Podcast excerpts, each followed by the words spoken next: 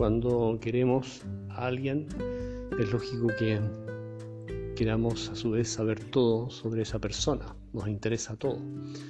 O sea, el amor se opone a la indiferencia. Y la indiferencia es lo opuesto del amor. Incluso hay algunos autores que piensan que, que lo opuesto al amor no es el odio, sino la indiferencia. O sea, me da lo mismo o me das lo mismo, que es más despreciativo. Porque el odio, evidentemente, que es un, es un sentimiento malo, pero en parte es porque le importa mucho a la persona y por eso registra o experimenta esa, ese mal movimiento interior de, rechazo. La, la indiferencia mata. Bueno, entonces, ¿por qué lo digo? Porque nos interesa todo lo referente a la vida del Señor. A medida que lo vamos conociendo, lo vamos queriendo más y queremos profundizar más. Ojalá que todos ustedes y yo eh, experimentemos esta necesidad, eh, movimiento, impulso interior de saber más sobre Jesús, conocer más los detalles de la vida del Señor, para así poder profundizar en sus palabras, en sus enseñanzas, en su vida. Y así la identificación con Cristo, la unión con Él, se va haciendo cada vez más profunda. Por eso les recomiendo tanto mm, leer el Evangelio con calma y conocer libros, leer con calma también libros de la vida del Señor. Me permito aconsejarles uno relativamente reciente, escrito por don José Miguel Ibáñez, que se llama Jesús. Un libro precioso, eh, no muy largo, eh, profundo y sencillo a la vez. Es como el relato de la vida del Señor.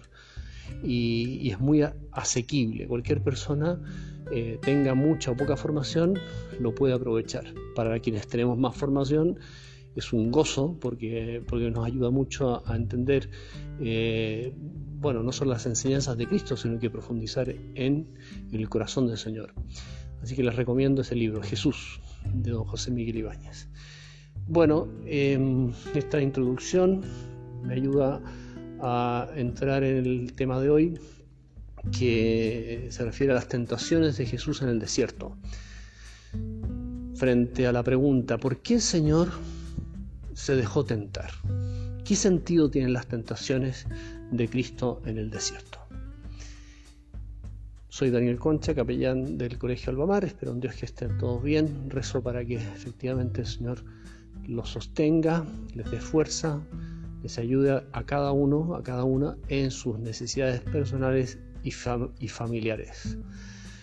Dice el texto, Jesús, lleno del Espíritu Santo, regresó del Jordán, había sido recién bautizado por el Bautista, y fue conducido por el Espíritu al desierto.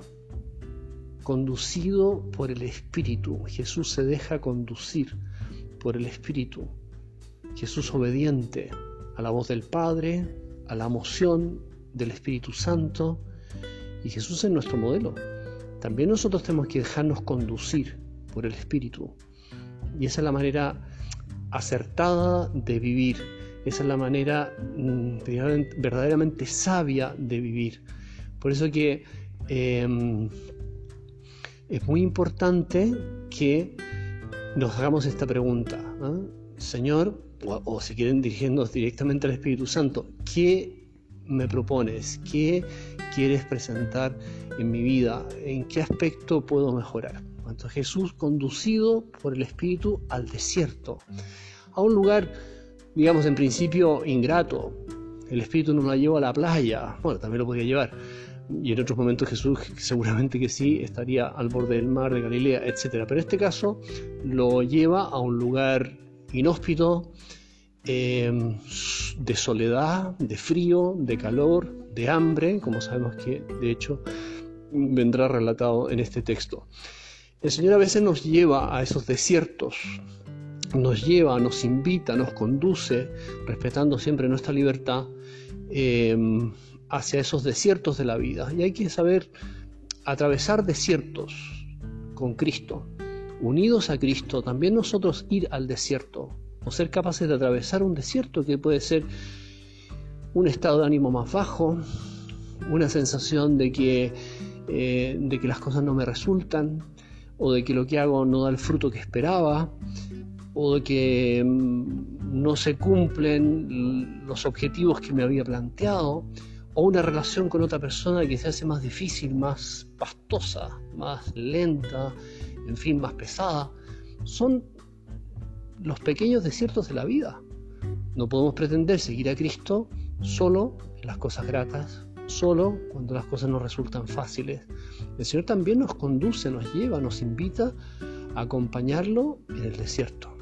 Cada uno puede descubrir cuáles son sus pequeños desiertos y saberlos vivir con entereza, saberlos vivir con determinación, sabiendo que es parte de nuestra vida y parte muy importante y que además le, va, le da riqueza al paisaje de, nuestra existencia. En Chile tenemos esta experiencia, un norte con un desierto impresionante que tiene evidentemente su belleza propia y que contrasta con el, sur, el verde, en fin, y ya no digamos el extremo austral con los hielos y todo lo demás. Bueno, en esa variedad eh, encontramos un valor maravilloso. Lo mismo en la vida espiritual. Jesús, lleno del Espíritu Santo, regresó de Jordán y fue conducido por el Espíritu al desierto donde estuvo 40 días y fue tentado por el diablo.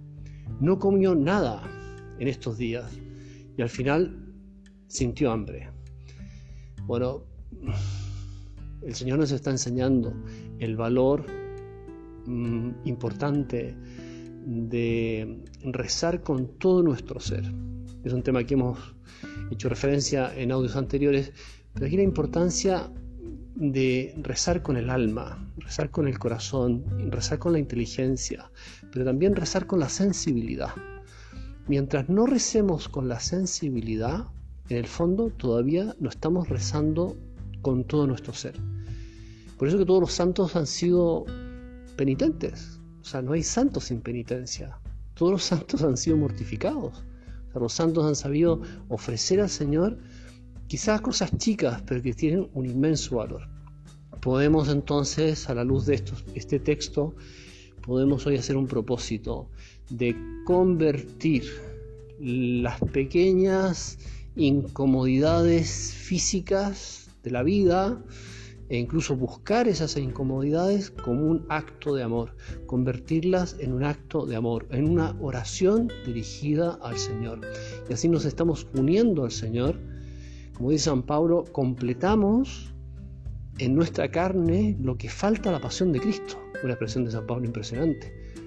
Pero ya no nos pide grandes cosas, probablemente nos pide cosas pequeñas en sí mismas, alfilerazos, pero que sin embargo tienen un gran valor si los asumimos con libertad.